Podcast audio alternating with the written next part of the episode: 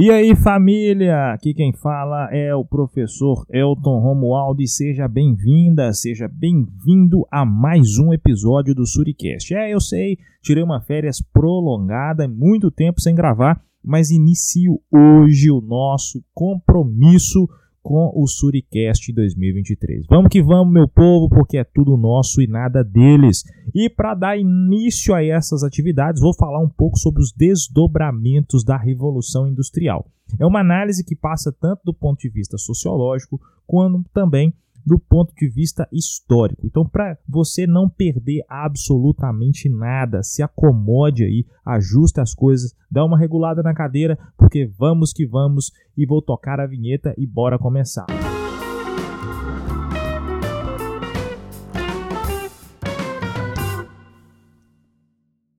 As expressões artísticas dialogam com o contexto em que são produzidas e se tornam vitrines de seu tempo. Elas revelam ideais, formas de pensar, agir, alimentar-se, vestir-se, comportamentos e crenças, além de práticas econômicas, políticas e sociais de uma época, seja nos dias atuais, seja em qualquer outro período da história.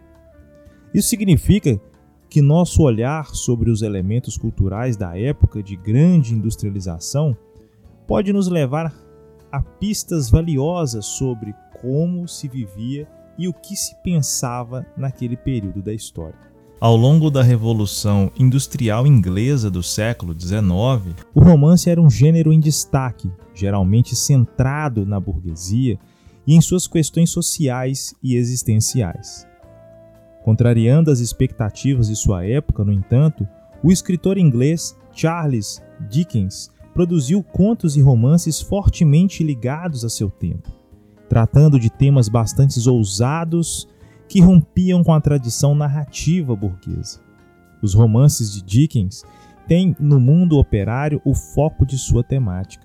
Crianças pobres e trabalhadores urbanos são personagens de suas obras, transgredindo o olhar literário tradicional sobre tais temas. Seus personagens, portanto, nos ajudam a compreender um pouco mais a vida dos trabalhadores ingleses do século XIX. Agora, o que há de genial em Charles Dickens e em seus personagens? Pode-se mencionar a quebra de expectativas, tanto pela centralidade dada à classe operária em suas obras, quanto pelos destinos e pelas virtudes designados a personagens de origens sociais menos favorecidas. Ou seja, Dickens foi um dos primeiros na literatura a representar o cotidiano de agentes sociais contemporâneos na história da Inglaterra: o trabalho infantil, as longas jornadas de trabalho, as condições desumanas nas indústrias, a ausência de direitos trabalhistas e a baixa remuneração. Mas por que esses elementos tiveram tanto espaço em seus livros? Esse é um dos aspectos que vamos discutir mais adiante. E uma coisa curiosa a se pensar que no século 18 e 19, em razão do início da participação política burguesa no poder, ocorreram transformações importantes na Inglaterra. Os avanços científicos e tecnológicos permitiram a invenção e a utilização de máquinas no processo produtivo, principalmente no setor têxtil. Além disso, em razão dos cercamentos, os camponeses foram sendo expulsos das terras, causando então o famoso êxodo rural, e encontraram nas cidades uma forma de sobrevivência. Tais fatores contribuíram para o desenvolvimento de um fenômeno histórico chamado Revolução Industrial. Mais do que as mudanças econômicas e produtivas, esse processo histórico se relaciona às grandes alterações do cenário inglês, mais urbano, lar de novos personagens sociais, como os operários das fábricas e os burgueses industriais, que protagonizaram novas formas de se relacionar com a cidade e entre si. E é nesse contexto que Charles Dickens tenta, de uma certa maneira, circundar todo esse fenômeno que acontecia e que pouquíssimas pessoas falavam, escreviam, etc. E nesse sentido, embora a leitura de Charles Dickens seja bastante elucidativa sobre como viviam os trabalhadores ingleses daquela época, cabe ressaltar que o surgimento das indústrias acarretou mudanças que significaram mais do que um novo ritmo de produção. A industrialização impactou profundamente a vida de milhares de trabalhadores, mudando a forma de trabalhar e de viver em sociedade no cenário industrial em formação. A primeira grande transformação se deu graças ao surgimento de novas classes sociais. Afinal, antes da criação das indústrias, não havia os seus donos nem os trabalhadores industriais. Com a criação dessas indústrias, surgiram a burguesia industrial e os operários das fábricas. Os burgueses aumentavam seus lucros com o pagamento de remunerações muito abaixo do valor gerado pelo trabalho de seus empregados. Essa diferença entre o valor produzido pelo trabalho e a soma dos custos de produção e do pagamento da mão de obra chama-se mais-valia, como foi colocado por Karl Marx na sua teoria sociológica ou seu socialismo científico. Esse conceito significa que quanto menos o valor pago pelo, pelo trabalho, maior o valor que fica nas mãos do burguês. Nessa situação, não é difícil entender por que os patrões e empregados tinham interesses conflitantes. Afinal, quanto maior a exploração, maior o acúmulo de capital, que o burguês, dono da fábrica, terá com seus funcionários e dos seus equipamentos, que são chamados de meios de produção. Nesse sentido, Marx, por exemplo, séculos depois, ao pensar o problema da Revolução Industrial, fala que é necessário ter uma luta de classe, justamente porque é impossível conseguir obter os ganhos que se espera de maneira amigável, de maneira solícita entre burgueses e proletários. Mas por que os operários aceitavam tais condições? A resposta não é simples. Devemos lembrar que o processo de cercamento dos campos, ocorrido desde o século XVI, vinha provocando um grande êxodo rural. Essa massa de trabalhadores expulsos dos campos formava um enorme contingente de pessoas desempregadas que aceitava trabalhar por valores realmente muito baixos.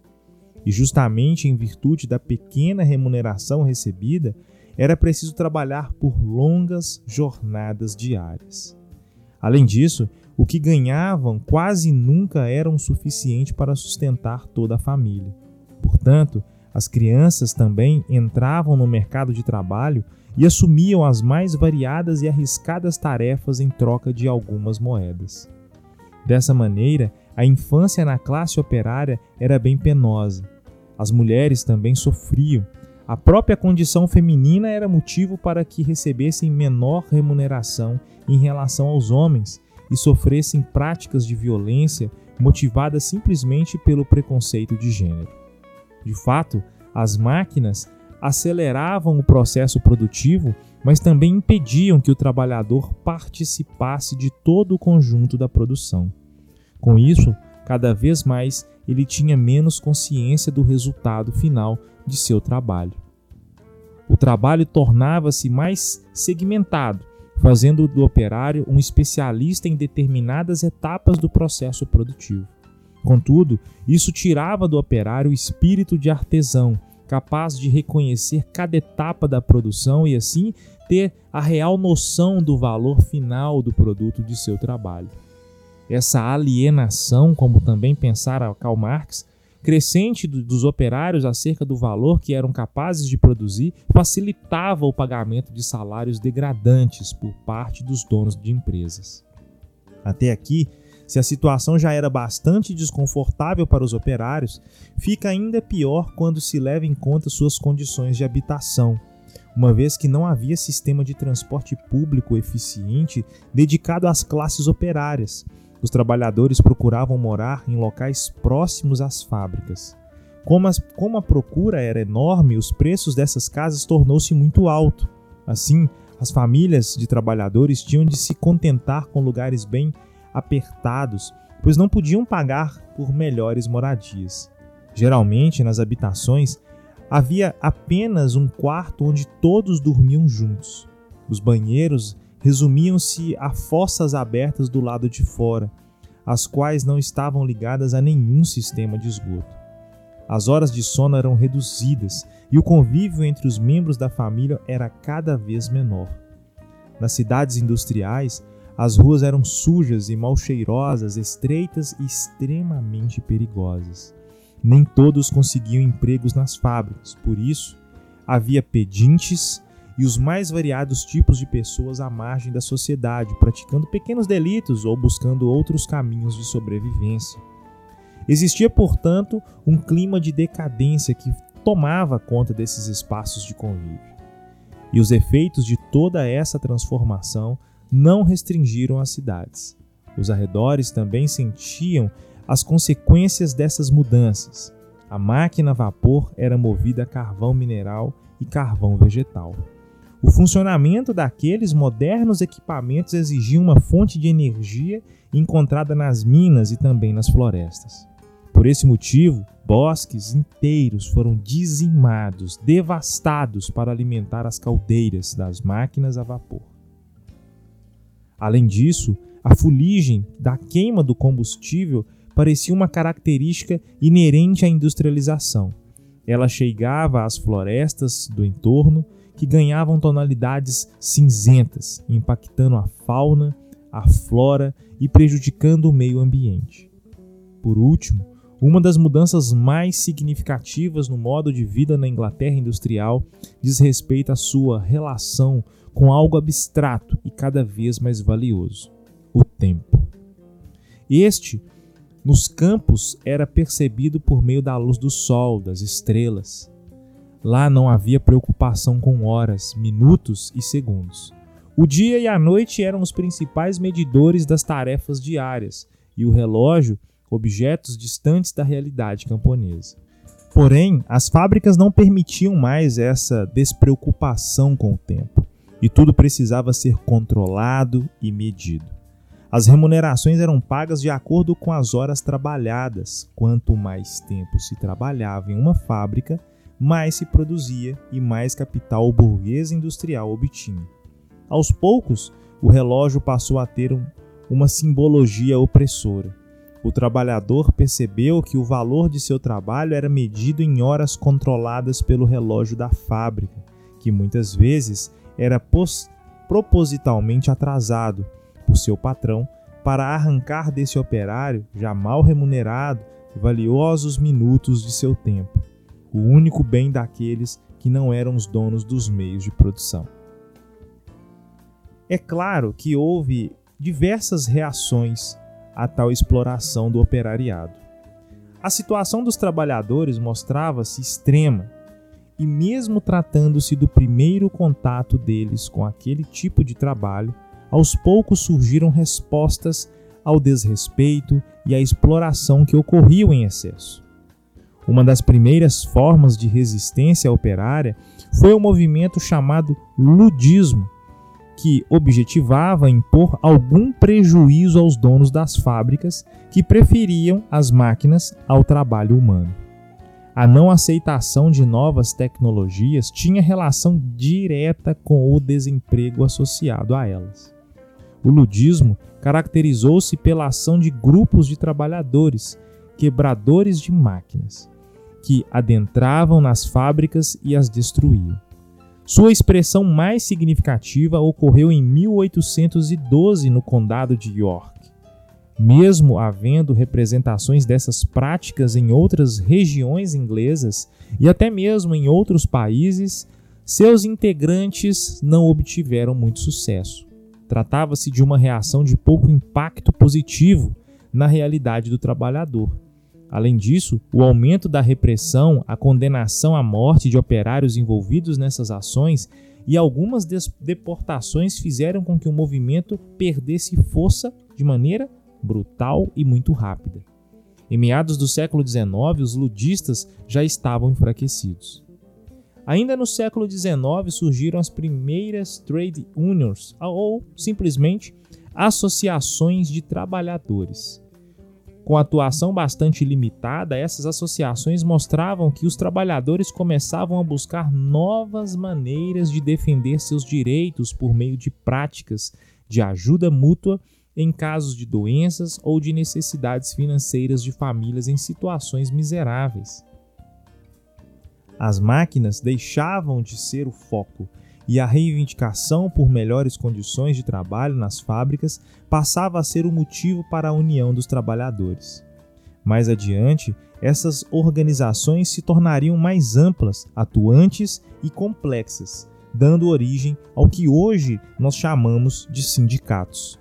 Por fim, outra manifestação operária que ganhou destaque no século XIX foi o cartismo, que representou uma percepção ainda mais profunda da condição e dos direitos dos trabalhadores. O movimento surgiu com a publicação da Carta do Povo de 1836, um documento enviado por representantes da Trade Unions exigindo do parlamento inglês uma série de reformas políticas que aumentariam a participação dos operários naquele país como o sufrágio universal, o direito ao voto sem exigência de renda mínima, por exemplo, o voto secreto e a redução das jornadas de trabalho.